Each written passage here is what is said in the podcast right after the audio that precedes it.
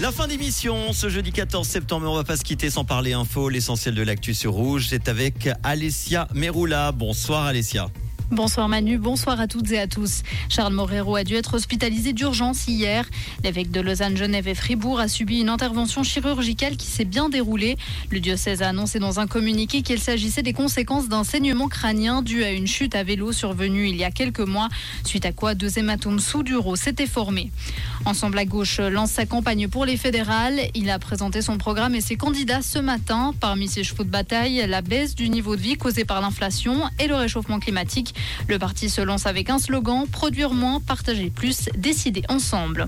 Mathias Ebicher est candidat à la succession d'Alain Berset au Conseil fédéral. Le conseiller national socialiste bernois a officialisé sa candidature aujourd'hui à Berne. À 56 ans et après 12 ans de parlement, Mathias Ebicher estime être prêt pour entrer au Conseil fédéral, mais il devra d'abord figurer sur le ticket socialiste et donc convaincre ses camarades.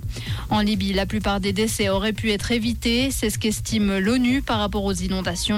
Le conflit affecte les services météorologiques. L'inaction des autorités en charge de la gestion des désastres est aussi en cause.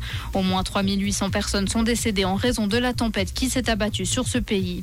Et puis Paul Pogba a demandé une contre-expertise, cela après avoir fait l'objet d'un contrôle antidopage positif à la testostérone. L'international français de la Juventus a été suspendu à titre provisoire. Selon la presse italienne, le résultat de la contre-expertise devrait être connu le 20 septembre. Merci Alessia, bonne soirée à toi.